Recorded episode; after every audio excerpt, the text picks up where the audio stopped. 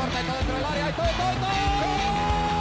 Siniestra la pide Deco, intenta meter y lo hace bien para Larso, la deja para todo, todo, todo, todo, todo.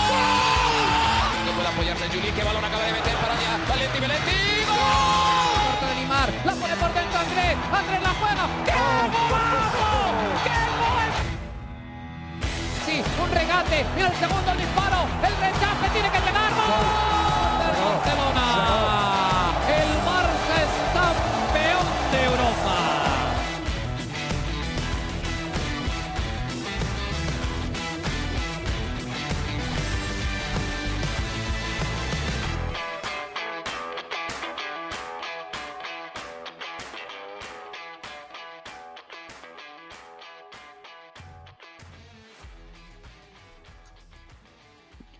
Hola amigos de ADN Barça, bienvenidos a una nueva edición de nuestro podcast. Hoy lunes 17 de julio, ya cada vez más cerca que comiencen los juegos de pretemporada del Fútbol Club Barcelona. Y bueno, ya hoy también con la presentación del Kai Gundogan, pero vamos a hablar de lo que yo viví, de la presentación de Lionel Messi acá en el sur de Florida y de toda la actualidad del Barça, porque no es solo Gundogan, también está por ahí Oriol Romeo y muchas cosas, muchos nombres sonando por ahí. ¿Cómo estás, Mariana? Bienvenida nuevamente a ADN Barça Podcast. Hola Alejandro, ¿qué tal? ¿Qué ganas tenía yo de iniciar la semana con episodio de ADN Barça? Porque hoy están los roles invertidos, Alejandro. ¿En qué sentido? En que A ver. siempre soy yo la que está en el lugar de los hechos, la que está en el estadio. No porque tú no estés en el estadio, porque cubres un montón de disciplinas, pero cuando hacemos ADN Barça, yo soy la que está en el lugar de los hechos. Correcto, Entonces, correcto. Hoy se cambian los papeles en este episodio porque tuviste la oportunidad, el lujo de estar además acreditado como periodista para cubrir esta presentación, una presentación que, bueno, le ha dado la vuelta al mundo, que, que todos estábamos con muchas ganas de ver exactamente qué va a ser el Inter Milán. Así que El quiero Inter de saber- Miami, ojo. Ay, Dios mío. Nunca- yo creo que voy a tener este, este lapsus forever. Eh, el Inter Miami estaba tan enfocada en no decir la- el D que mira lo Sí, que dije. Y No, lo no. dije yo. Aunque bueno, tengo una aclaratoria. Ayer el, ayer el dueño, el dueño del equipo dijo, y es una oportunidad tremenda, un sueño hecho realidad traer a Messi al Inter de Miami. Yo dije, bueno, Bueno, si lo dijo el dueño, ya está. Estamos aquí aleccionando a la gente en vano. Entonces, cuéntame, Alejandro. Quiero saberlo todo, cómo fue tu Sí. llegada al estadio, el proceso de, de acreditación. Y, y luego hubo una mención a una persona que fue parte de esta cobertura, a quien eh, estimo mucho. Y bueno, bueno, luego le hago la mención. ok, ok, me dejaste ahí en duda, qué en bueno. No, no, y, y- y a los amigos también acá de Barça supongo que les sucedió lo mismo. Mira, eh, bueno, les reitero primero que hay que recordar a la gente, para los que no están familiarizados con la geografía de dónde queda el estadio, el estadio queda a 50 minutos al norte de Miami, un domingo sin tráfico, para que tengas idea de lo lejos que queda Wow. eh, es entre Fort Lauderdale y Pompano Beach. Si tienen la oportunidad de, de entrar al Google Maps, pueden entrar ahí y ver lo lejos que queda de la ciudad de Miami como tal. Entonces, Ujú. eh, f- tuve que irme el, el muy, muy temprano. El, el show estaba empe- pautado para empezar a las 6, los conciertos que están supuestos a suceder antes de la presentación de Lionel Messi. Yo me salí de la casa alrededor de las 3 de la tarde, pasé buscando un colega periodista que vive por el área y terminamos en el estadio entrando alrededor de las 4. Cuando llegamos, la fila de periodistas, no los conté obviamente a mano, pero calculo yo que eran unos 200, 250 Wow. periodistas en pleno sol, aguantando el sol ahí en, en la cola para entrar y, y recoger su credencial, ¿no? Eh, y ahí fue la primera señal de que, ok, esto ya es distinto, ¿no? Es diferente y quizás se les vaya a ir de las manos un poquito toda esta situación. Pero bueno, eh, después de la cola recogimos las credenciales y fuimos, nos dirigimos al- a la parte de atrás, que es donde se, se reúnen los, estos, ellos le llaman grupos de animación, grupos de apoyo, las diferentes barras que tiene el Inter Miami, ahí tenían música, choripanes, fiesta, todo iba muy bien hasta ahora porque el día estaba soleado, estaba bonito, pero ya por allá se estaban asomando las nubes y Unas Miami, nubes. sí, Miami, el sur de Florida en general, Florida como tal, como estado en- acá en los Estados Unidos, es muy cambiante el clima, ¿no?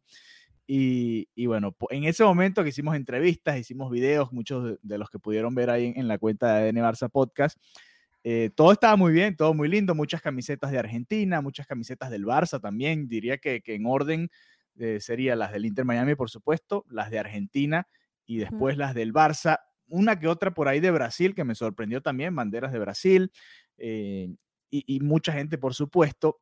Y a partir de aquí decimos, bueno, ya terminamos el, todo que fue la cobertura fuera del estadio y le dije al colega con el que estaba haciendo la cobertura, le dije, vámonos, vamos a entrar, vamos a tratar de comer para prepararnos ya, porque el concierto era a las seis, ¿no? Ese era el, plan que estaba estipulado, pero todo cambió. Una cosa, una pregunta, cuando estabas en esa área que estaba la prensa, la cola de 200, de 200 periodistas, ¿viste a la cabra? La cabra estaba precisamente eh, al sitio, eh, en el sitio al que fui, en donde estaban los aficionados, que, que es el otro lado del estadio. Ok. exacto pequeño detalle, ¿no? Se llevaron a una cabra. no hay, hay, que explicar, hay que explicar porque quizás hay gente que no lo entienda. Y a Messi se le dice que es el GOAT, que es como juega con Greatest of All Times, el más grande de todos los tiempos, y eso cuando lo unes en una palabra es GOAT, que significa cabra. Entonces, por eso, esa icónica portada en la que él salía eh, con una cabra, y de ahí se utiliza ese símbolo para referirse a él o al más grande de todos los tiempos, que obviamente es él. Entonces, nada, eh, súper simpático que hayan llevado a una cabra, y yo decía, quiero ver, por favor, qué hizo Alejandro, si, si tomó foto, selfie con la cabra. Eh, yo no llegué a ver la cabra, pero el papá del, del colega con el que estábamos, eh, sí, y, o sea, él se vino con nosotros, por supuesto, entró con nosotros y después le envió una foto y le dije, mira, me tomó una foto con la cabra acá. Yo, en lo personal, no, no, no llegué a, donde estaba la cabra, estábamos entrevistando gente y, y, hablando con los grupos de apoyo y todo esto, ¿no? Eh, entramos, ¿no? Entramos al estadio, hacemos, damos el primer vistazo de lo que es el setup que ya ustedes habían visto en la cuenta de ADN Barça Podcast, porque teníamos información exclusiva de, fuentes. Uno no sabe de dónde vienen las fuentes y, es de donde menos uno lo cree y me llegaron esos videos temprano, así que tuvieron acceso ustedes exclusivo de, lo que era toda la preparación para la presentación de Messi. Y entramos y yo le digo a mi colega que se llama Austin, le digo, Austin, Austin, mira para allá, las nubes que venían, ya, ya uno sabe, ¿no? Además uno, uno siente la brisa y ve más o menos cómo va el movimiento y uno dice, bueno, lo que viene no está nada fácil. Y, y, la verdad es que se estacionó sobre el, sobre el estadio una nube que decías, aquí lo que viene es una tormenta terrible y, y la tormenta fue tan pero tan fuerte con rayos, eh, truenos y, todo esto, que tuvieron que parar todas las operaciones. No simplemente, se no simplemente se retrasó el comienzo de lo que iba a ser la fiesta previa al, a la presentación de Messi como tal, que era alrededor de las 8, era las ocho y media realmente porque era el entretiempo de la Copa Oro, la final de la Copa Oro que se estaba disputando entre México y Panamá. Y, y, eso retrasó todo y complicó todo, ¿no? La lluvia en el aspecto técnico todo, todo fue un, problema eh, y la verdad que, lamentablemente empañó quizás un poco lo, que fue la presentación de Messi. A mí me sorprendió y, habla un poco de lo que genera Messi, que después de ese aguacero, porque fue una hora, hora y media de lluvia muy, muy fuerte, ustedes pueden ver los videos ahí en ADN Barça Podcast, en la cuenta de Twitter, y la gente yo no sé cómo hizo, porque en este momento este, les estoy hablando, es el momento en el que viene entrando la gente y están las colas, ¿no? Las filas para poder entrar al estadio. Un grupo de aficionados pudo entrar, pero el otro grupo quedó fuera porque simplemente no, eh, a ver, hasta el personal de seguridad en una de las puertas se tuvo que ir, o no, no, no se tuvo que ir, pero decidió irse por el aguacero que le estaba cayendo encima. Entró gente, hubo un desorden pasó un poquito de todo. Fue una mezcla entre Latinoamérica y Estados Unidos en ese momento. bueno, que sucedió en la final de la Champions en París también. ¿no? Sí, sí, e, Eso hay que decirlo. Sí, sí, sí. Eh, pero me sorprendió, a pesar de todo esto, el estadio no estaba lleno a tope como estuvo en el juego contra el Barça, que también estuve ahí. Ese día estaba hasta el final, hasta el tope completamente, pero sí estaba casi lleno y para la lluvia que cayó hora y media, eh, la gente se tuvo que volver a sus carros, además por orden de, acá de las autoridades, no puedes estar afuera cuando hay truenos, rayos, entonces mandan a parar a todo el mundo. Eso impidió que los, eh, eh, amigos del personal técnico pudieran recoger eh, cornetas, equipos, cierto tipo de cosas. estaban los dos sets de, de, transmisión de Apple, el de español y el de inglés, en el campo. Porque esto iba a ser una transmisión, esto iba a ser una transmisión de dos horas, el show comenzaba a las seis bueno, de tres horas, porque la presentación de Messi iba a empezar a las ocho y media, entonces eran dos horas de concierto o algo por el estilo, y después de diferentes cantantes, y después venía la presentación de Messi, todo esto iba a ser una transmisión larga de Apple durante todas estas horas. Al final, eh, bueno, se complicó tanto que los sets los cubrieron, los trataron de cubrir con bolsas plásticas, con, con diferentes materiales y al final todo volaba. Fue, fue un poco caótico, la verdad, un poco caótico y yo le decía, le decía a, mis colegas, ahí ya llegaron otros colegas también de, los medios en español y yo hablaba con ellos y les decía, aquí lo que van a hacer es hacer la presentación y ya, y la tienen que hacer y este, este, era, el, este era el momento de duda que entraba porque eh, Apple, la única oportunidad prácticamente que tenía para hacer esto era este domingo, ayer, porque Messi juega el viernes contra el Cruz Azul y no lo iban a hacer un lunes, un martes, un miércoles, un jueves. La gente de Miami no iba a subir de la misma manera en la que subió eh, a, a, 50 minutos al norte, como lo hizo un domingo. Además, entre semanas se complica muchísimo. Creo que les conté acá. Y con el tráfico, ¿no? Sí, sí, me pasó en el juego contra el Barça. Cometí el error de salir un poco más tarde de lo que debía haberlo hecho y me agarró el tráfico completamente. Y ese, ese ese tramo que es de 50 minutos sin tráfico, con tráfico es hora y media, dos horas fácilmente. Entonces, entonces, bueno, eh, estaba esa presión y se sentía en el ambiente la presión porque decías, esto lo tienen que hacer hoy como sea, como de lugar, porque si no, eh, no hay manera de, hacerlo en otro momento y van a tener que hacer la presentación normal en un salón de conferencia, lo que sea, y presentarlo ahí. Y, obviamente iba a perder toda la fuerza. Iba a ser demasiado deprimente si fue, o sea, si lo hubieran tenido que hacer en, un salón, de, en una sala de prensa, que además me habías comentado que era, que era bastante pequeña, ¿no? O sea, y que todas esas instalaciones, eso te quería preguntar. Me me habías dicho, ¿no? Ya, ya habías estado antes en ese estadio, conocías eh, eh, la, la, sala de prensa, el lugar donde trabajan los periodistas. ¿Cómo, ¿Cómo queda ahora esa? quedó muy pequeñito.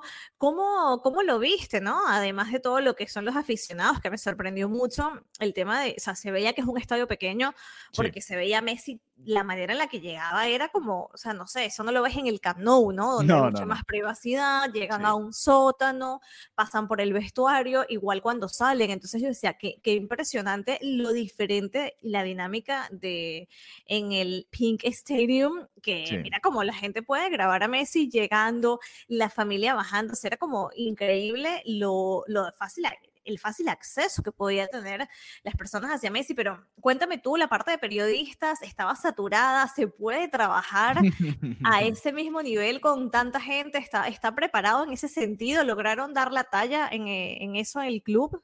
Bueno, no, ya, ya, yo les adelantaba que para mí eh, el club o la infraestructura, no sé si el club, la infraestructura física, es que es algo físico, no les da, porque ya, ya incluso yo vengo cubriendo al Inter desde hace años y ya nada más con el equipo sin Messi y sin Busquets y sin las estrellas que supuestamente van a seguir llegando, ya la sala de prensa es muy pequeñita, no cabe la gente. Ya te mandan a una parte de la tribuna principal, en las últimas filas, y ahí dependiendo, esta vez había más filas de periodistas te ponen ahí en la tribuna. Entonces estás con tu bolso, porque yo me llevo mi bolso con, con todo, con mi laptop, con mi cámara, con todas mis cosas.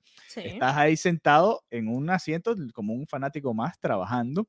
Y, bueno, por suerte yo tenía colegas a los que les podía decir, bueno, mira, voy a bajar porque quería hacer videos desde abajo y, y tomar fotos y todo esto pero no es ideal, la verdad es que no es ideal, además que vinieron, por supuesto, una muchísima una cantidad enorme de, periodistas, no solamente desde de aquí de Miami, que no suelen venir, sino de todo el mundo. Yo veía reporteros de, diferentes países, este, lo escuchas, en, no sabes ni qué idioma están hablando y, era impresionante lo que genera Messi. No es un estadio muy pequeño, lo que tú viste es la única planta que tiene abajo, no tiene ningún sótano ni nada por el estilo.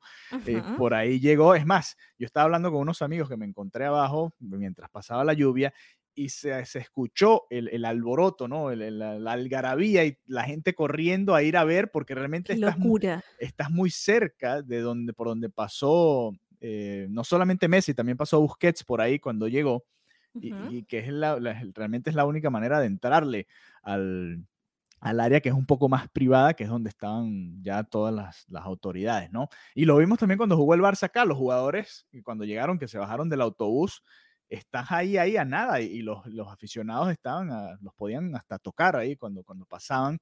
Y, y, bueno, muchos de ellos se detuvieron y se tomaron fotos y todo esto.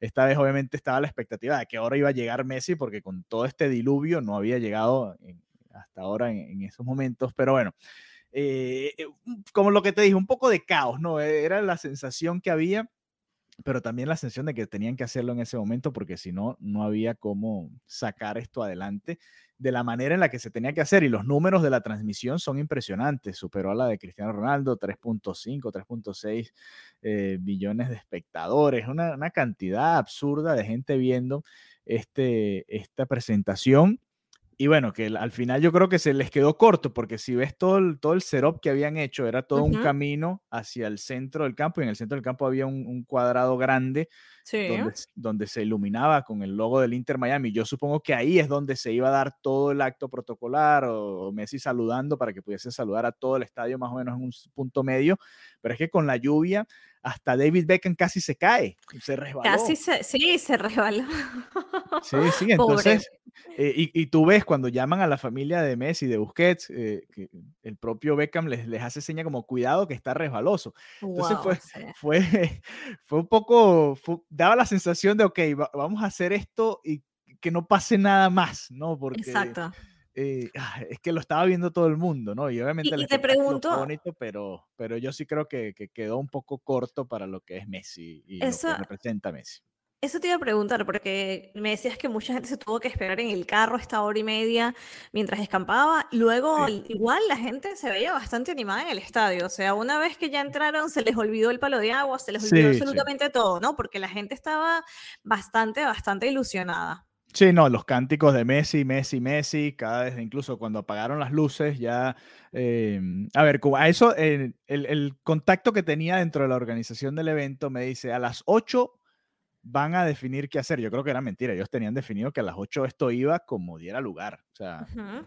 la única manera es que volviese a llover como había llovido dos horas antes y dijeran, bueno, ok, no, claro. vamos a poner, tampoco vamos a sacar a Messi aquí en medio de una tormenta con nadie en las tribunas, ¿no? Tampoco, claro. tampoco la idea es esa pero, pero bueno, al final, por cosas del destino y obra de la naturaleza, a las 8 eh, dejó de llover o, siguió lloviendo un poco, porque ustedes lo ven ahí en, la, en las palabras de Messi y de Busquets cuando hablan, que, que, sigue lloviendo, ¿no? Pero ya muy poco comparado a lo que venía sucediendo hasta ese punto. La afición totalmente entregada, sin ningún tipo de problemas, cuando apagaron las luces, que empezaron a hablar los, los dos hosts, uno de ellos venezolano, por cierto, Tony Kerky, Ahí eh, iba, ahí iba, como una de las personas a las que quería hacer mención, okay, en este okay. caso también venezolana Antonella González, que estuvo también. como reportera sideline uh -huh. y, y, nada, me, me, emocionó muchísimo porque mm, he visto lo que ha sido su evolución desde que trabajamos en, ella trabajaba en otra estación del, del circuito, ¿no? De la radio, uh -huh. pero trabajamos en un punto en, en el mismo circuito de, de, radio y me emociona ver su, su, evolución. Hace unos años ya había entrevistado a Beca precisamente cuando adquirió el club, donde sí. le decía que él iba por Cristiano, por Messi, por los más grandes. Y bueno, en esta oportunidad que ella haya podido estar ahí y mm, nada, también me, me emocionó mucho, me gusta celebrar cuando las personas celebran sus sueños, cuando, perdón, cuando las personas consiguen sus sueños, cuando lo trabajan y bueno, en el caso de, de Antonella me emocionó muchísimo, así que esa era la mención especial, porque sí hubo representación venezolana, como la acabas de comentar, y bueno, por el caso de Antonella también. Sí, y, y, bueno, muy por ahí fue el discurso de Beckham y del dueño Jorge Mas, ¿no? El cumplir los sueños, uh -huh. todo lo que implica cumplir los sueños y lo que había sido el sueño de ellos, sobre todo Beckham cuando firmó en aquel entonces en, eh, con el Galaxy, que era tener una franquicia, después él escogió Miami como ciudad para hacer esta expansión de la liga y después traer él a Messi, ¿no? Como la figura más importante de, de la historia probablemente y, obviamente de la historia de esta liga. Entonces, eh, un poco por ahí también fue el discurso. Te estaba contando, sí, cuando entraron, que ya la gente eh, empezó a corear Messi, Messi, Messi, eh, por supuesto, lo, los hosts tenían que seguir su trabajo, no, no podían de una vez, bueno, ok, aquí viene Messi, no.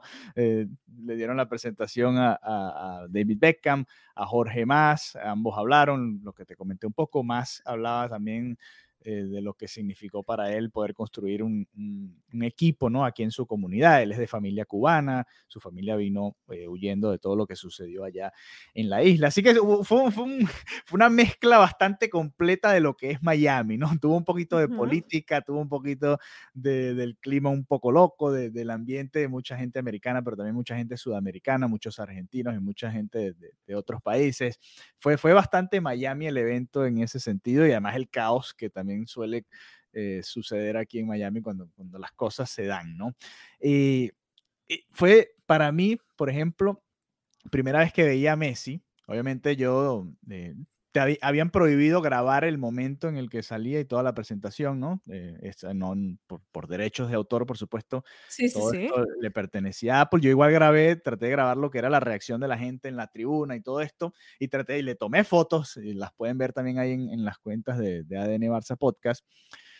Eh, pero me quedé con ganas de más, por supuesto, ¿no? Eh, para hoy estaba planteada una rueda de prensa que suspendieron antes de todo este desastre que se dio con el clima y no sé si se va a llegar a dar o si se va a dar en la previa al juego contra el Cruz Azul que va a ser el próximo viernes. Eh, hablando un poco de lo que es la logística, ¿no? Que tú me preguntabas del lado periodístico de las cosas.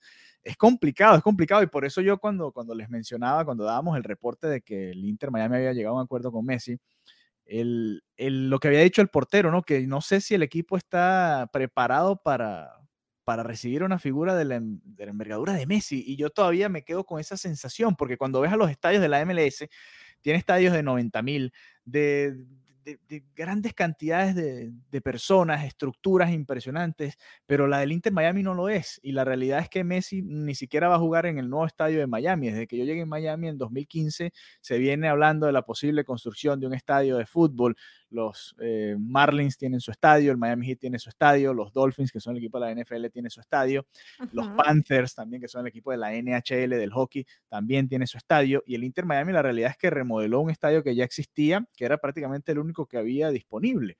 Y, y bueno, lamentablemente los partidos de Messi, digo lamentablemente porque para mí debería haber existido un estadio acá de, de más aforo como el Hard Rock Stadium, donde se va a jugar la Copa América, donde se va a jugar la Copa del Mundo, donde juegan los Dolphins, eh, donde se hizo el Super Bowl hace un par de años, para que Messi jugara ahí, ¿no? Y el espectáculo tuviese la envergadura que se merece. Pero bueno, son los detalles que, que se van sucediendo y son cosas que uno no controla, ¿no? Al final, bueno, vamos a poder ver a Messi, ya él mismo confirmó hoy en un post que va, o hoy anoche, no sé cuándo lo publicó, que va a estar ahí el viernes contra Cruz Azul. Y bueno, ahí estaremos para ese debut de Lionel Messi. Qué raro eh, ver a Messi contra el Cruz Azul, de verdad. Me suena rarísimo esto. No, no, y rarísimo cuando salió con, y, levantaron la camiseta así rosada y con el 10 de Messi, más allá que uno ha visto 10.000 diseños en, en redes sociales. Sí pues es extraño, ¿no? Es como diferente y, bueno, eh, nada, grabé a un, a un amigo de unos amigos cambiando, poniéndose la camiseta de Messi, la había comprado ahí en, la tiendita en el estadio, tenía una del Barça, se la quitó. ¿Cuánto costaba? ¿Cuánto costaba? Bueno, está alrededor de los 200 dólares, Mariana. ¿Qué? De verdad, 200 dólares. 200 dólares. Wow. Es que... Wow. Es que, a ver, las las camisetas de los equipos profesionales, por lo menos acá en los Estados Unidos, cuando te vas a cualquier equipo, las de básquet, las originales, te estoy hablando del original, no la Adidas, la que se va a poner Messi, entre comillas.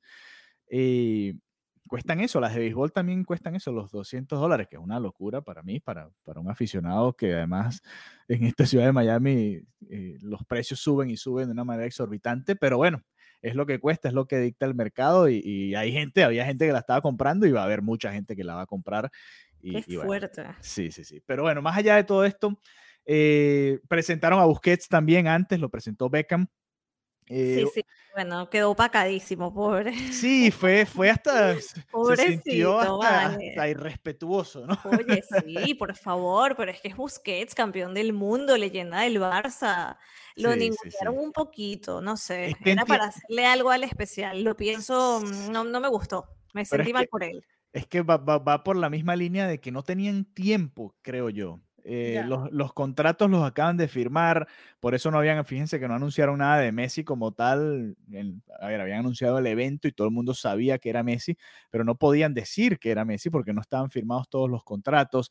Lo mismo sucedió con Busquets, que creo que llegó ayer mismo y, de una vez fueron al, evento. Eh, habló en inglés, por cierto, me sorprendió cuando se dirigió al público, habló en inglés y, no lo hizo en español, hizo su discurso completamente en inglés y, terminó, bueno, Messi sí habló, por supuesto, en, español nada más. Yo le comentaba a mi, a mi amigo, mi colega Austin, que es americano, vive en el área. sí, sí, sí. Bueno, es de, es de, madre ecuatoriana, pero no habla español. error, error de él. Eh, y él me decía, ¿tú crees que Messi habla en inglés? Yo le digo, mira, yo no, lo he escuchado hablar nunca ni en catalán y vivió toda la vida ahí en Barcelona, así que imagínate tú, no creo que, que llegue a hablar, y menos en Miami, Miami no le, no le va a hacer falta con, con, todas las facilidades que va a tener acá en el sur de Florida. Así que en general, a ver, la, la, transmisión sé que también no la vi, pero mi esposa la estaba viendo y algunos amigos que la estaban viendo, sé que hubo ciertas situaciones en las que, qué sé yo, el audio, las tomas, cosas que, bueno, eh, se pudieron haber hecho mejor, sobre todo porque e, era una producción y aquí es donde digo que aquí va la parte de la liga y la parte de la propia Apple y el propio equipo, ¿no? Parecía que faltaba como un equipo más robusto, más personal, no sé, obviamente no quiero opinar sin saber la realidad de, la organización del evento como tal, pero sí pareció que le pasó por encima eh, todo este, todo esto que sucedió, ¿no? Y, no sé si, si fue por falta de tiempo, porque la verdad tuvieron más de un mes, ¿no? Creo yo, desde que se dio, sí, más de un mes, desde que se dio el anuncio del propio Messi de que venía el Inter Miami para preparar todo esto. Y bueno, queda la sensación de que se pudo haber hecho algo más. El concierto además lo hicieron después, creo que supongo, que, supongo que por ley no podían dejar de hacerlo porque habías ofrecido un espectáculo y algo tenías que hacer, pero por ejemplo Osuna, que era el que iba a cerrar el, show antes de la presentación de Messi, ni siquiera se montó, vio todo lo que estaba sucediendo y al final no cantó, cantó Camilo, eh, se montó un DJ llamado Bresh, que yo no conocía, y, cantó, cantó otro más que tampoco conocía, y al final yo, yo me terminé yendo, ya eran las 10 de la noche, 10, 10 y media, tenía que salir, más el tráfico, más bajar otra vez los 50 minutos de, de regreso hasta mi casa para sentarme a ver las fotos y sentar a ver los videos y terminar de montar todas las cosas. Entonces fue, a ver, tenía mucha expectativa, pero sabía las limitaciones, conocía las limitaciones del estadio, entonces iba como con cierta precaución con esas expectativas que me había generado, porque es la realidad, lamentablemente, del Inter Miami, no de la MLS en general, y quiero hacer esta acotación. La MLS tiene instalaciones espectaculares. Yo fui a cubrir en Atlanta, juegan en el mismo estadio donde juegan los Falcons de la NFL, un equipo que fue al, al Super Bowl y, la verdad que las instalaciones son espectaculares. Lo mismo, eh, por ejemplo, en Charlotte tienen un estadio genial también. En Chicago juegan en el mismo estadio donde juegan los Bears de la NFL y mi hermano acaba de ir y me dijo que fue, espectacular. Yo fui a ver un juego de, la Copa América Centenario en su momento, Venezuela-Jamaica.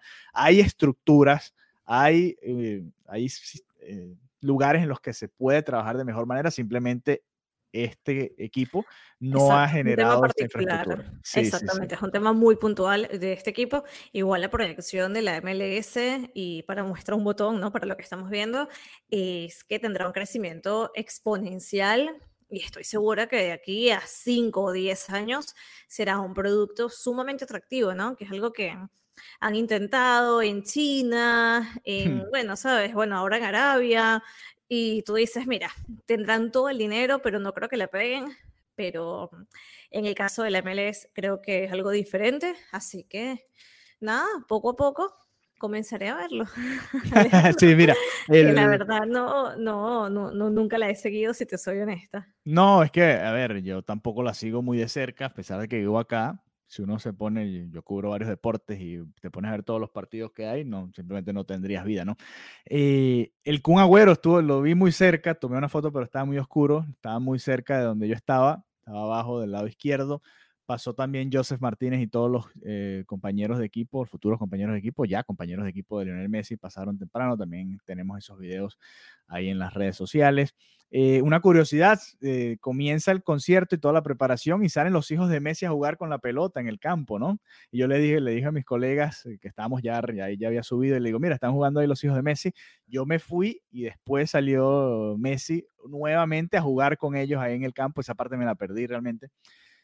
Oh. Pero fue parte de, toda la experiencia. Eso me hubiese quedado más cerca porque yo estaba precisamente de ese lado del campo, pero bueno, al final ya en algún momento tendremos la oportunidad de tenerlo más cerca y a ver si le podemos hacer alguna pregunta en alguno de estos dos años que va a estar acá en, en Miami, Mariana. Ese es el objetivo. Vamos a ver si lo cumplimos. Vamos a ver si lo cumplimos.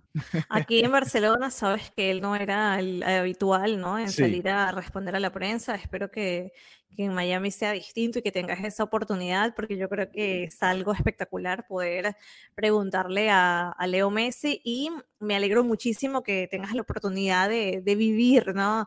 Lo que es ver a una figura, porque mm, como él, que es único, ¿no? Que mm, al final yo siempre lo decía un poco cuando me mudé a Barcelona y decía, es que para mí ver a Messi es algo histórico y es algo que yo voy a recordar toda, toda mi vida tuve la, la, dicha, ¿no? De verlo con el Barça, bueno, lo, no lo viste con el Barça como tal, o no lo pudiste cubrir con el Barça, pero tienes esta oportunidad de, de, verlo ahora, así que nada, me, me contenta mucho, ¿no? Y que cuando comenzamos este podcast, hace, ¿ya cuántos años tenemos con el podcast? Qué horror, esto ni, ni siquiera lo tenemos eh, contabilizado, más de tres. No, bueno, eh, hay una referencia muy fácil, la pandemia, 2020. 2020. sí, 2020. mi, referencia era que febrero, Valverde, marzo 2020. estaba Valverde. O sea, recuerdo que uno de nuestros primeros episodios era que parece que se va a Valverde, parece que lo echan. Eh, y no sé por qué dije esto del, de los tres años. Desde que, Ah, ya, ya sé, exacto. Que, el, que nunca nos imaginamos, ¿no? Hace tres años, cuando iniciamos el podcast, que las vueltas quedaría la vida, ¿no? Que Messi se iría de Barcelona, que terminaría jugando en el PSG o en Miami. Entonces, bueno, nada, ahora parece un poco a propósito nuestras ubicaciones. Tú en Miami, ahora en Barcelona. Sí. Eh, o sea, tú en Miami, yo en Barcelona, pero bueno, ahora cobra un sentido especial.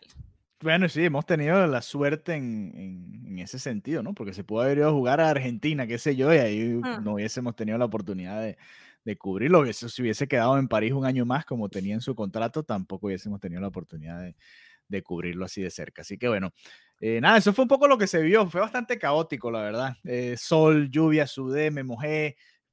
Pasó de todo, pasó de todo, pero bueno, ahí hicimos lo posible y creo que la gente disfrutó de, de la cobertura. Eh, y bueno, ahora a ver, ahora que viene lo importante, ¿no? Que es el debut del próximo viernes. Es un nuevo torneo que se llama eh, la Leagues Cup.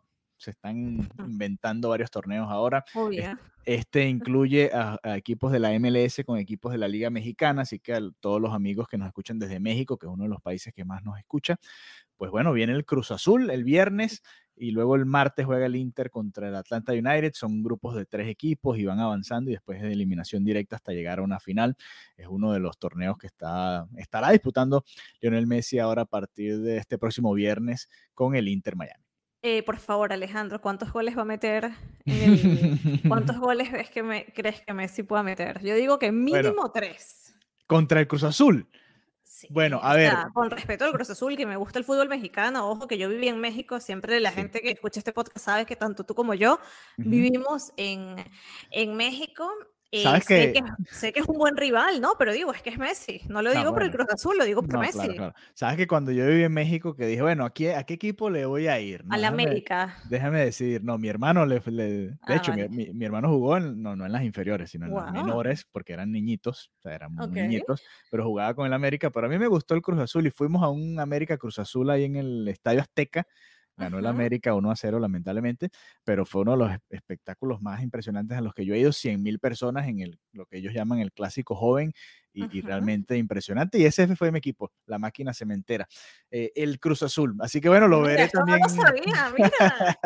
bueno, fueron unos meses, no, sabía. Mira, yo me fui de típica, yo me fui de clásica y nada, todo era el América, el América, y yo fui a la Azteca y bueno, el América y ya está. Y claro, cuando estaba ahí, yo apoyaba al equipo, pero, mm, pero bueno, nada, las vueltas que da la vida. Messi contra el Cruz Azul. Sí, que me iba a imaginar yo que iba a ver al Cruz Azul aquí en Miami jugando contra Messi, imagínate tú.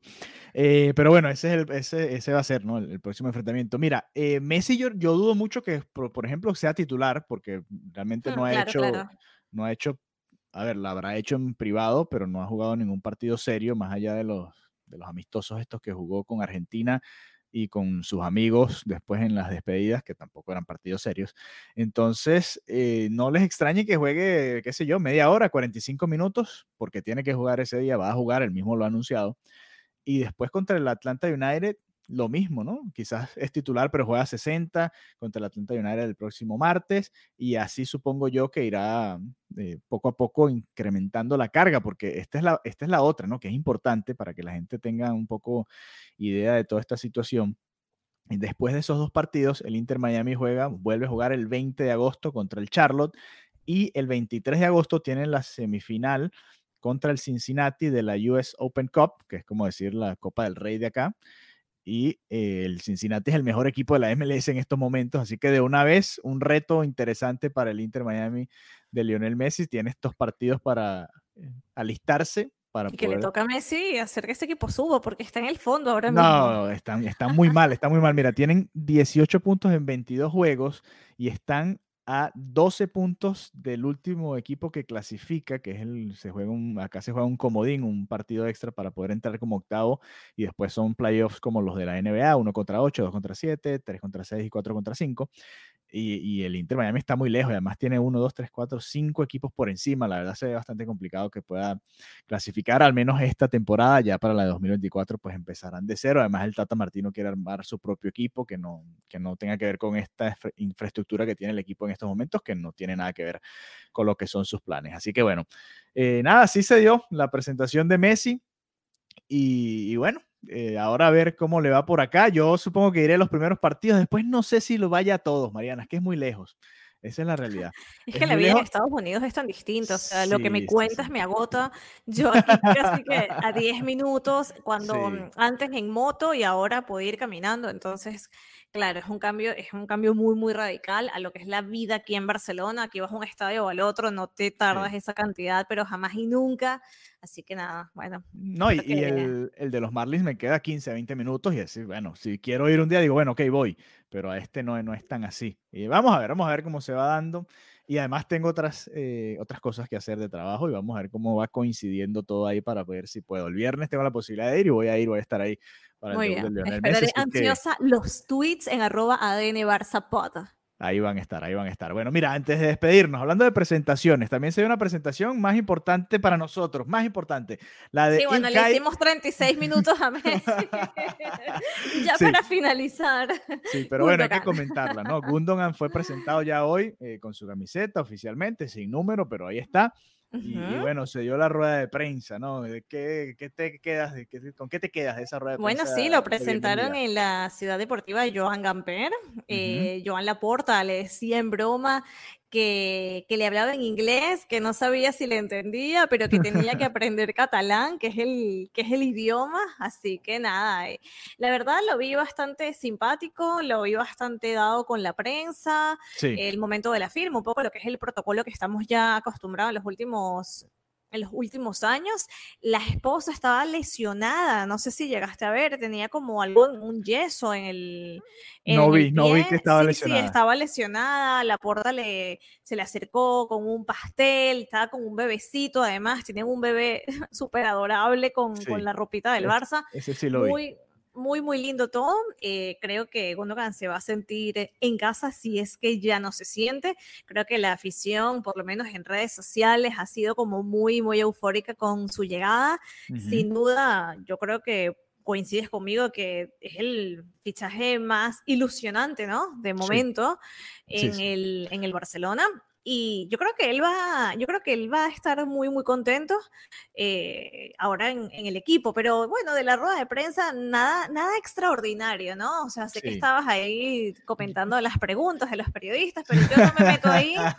yo, sí me, meto. con, yo no me imagínate, meto con imagínate, imagínate, por ejemplo, que yo tenga la oportunidad de hacer una pregunta a Messi y yo le pregunte, bueno, te viniste a Miami porque acá tienes la oportunidad de comer una buena comida en Miami.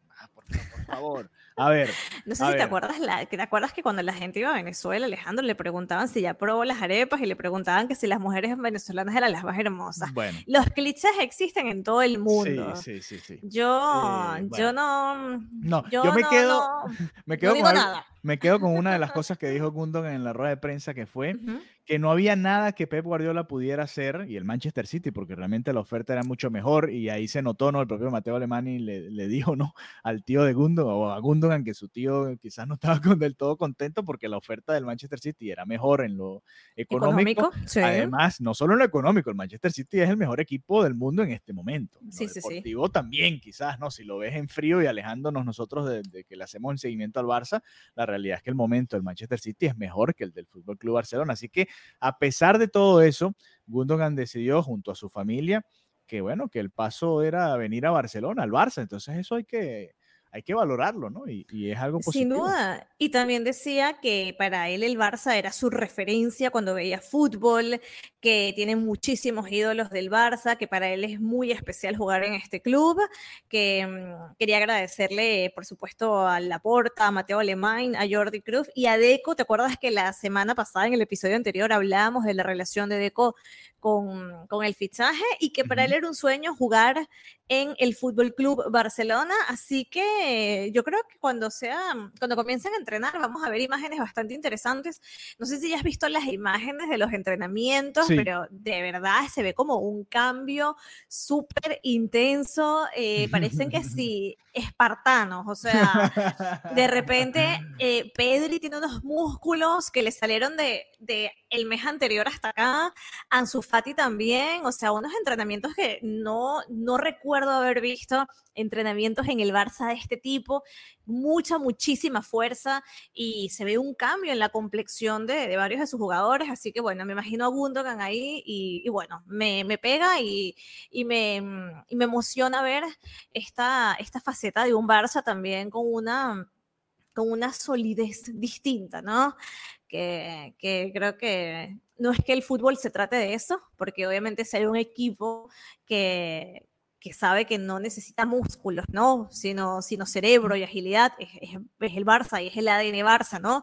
Precisamente lo que se propone, pero la verdad es que si bien eso no es algo necesario, sí que puede ayudar. Así que muy bien por esta, por esta manera de entrenar y por estos cambios físicos que estamos viendo ahora, en especial en los más jóvenes. Sí, así es. Y también, bueno, hablaba un poco de, la, de lo que fue la influencia de Xavi, ¿no? Cómo le ayudó a, decidirse, además de, por supuesto, Lewandowski, que ya lo conocía del Borussia Dortmund, y Marc-André Ter Stegen, ¿no? En la selección alemana. La importancia también de tener un referente ahí que pueda hablar bien del equipo y de lo feliz que está en la ciudad y en la dinámica del Barça. Y bueno, todo eso suma, ¿no? Va sumando poco a poco y al final ayuda a que puedas traer un jugador de este nivel en este momento que está viviendo el Fútbol Club Barcelona, que no es el más sencillo para hacer este tipo de fichajes. Así que eh, importante la llegada de Gundogan. Vamos a ver ahora cómo los utiliza Xavi ahí en el medio campo. También está Oriol Romeo por ahí, ¿no? Ahí daban el. Oriol, sí, sí, sí. Luego luego, hablamos y hacemos un episodio, porque hoy Messi se lo llevó todo, pero, pero hay cositas que comentar en la actualidad del Barça. Así que haremos, haremos entonces el episodio ya con él, porque no, no ha sido anunciado igual oficialmente, así que podemos, podemos aguantar un poco. se viene, it's coming. Eh, se viene y ya, ya van varios reportes que lo indican de esa manera. Así que bueno, gracias por habernos acompañado en esta edición de ADN Barça Podcast, otra más para Lionel Messi. Y bueno, será hasta la próxima. Un abrazo. Adeu.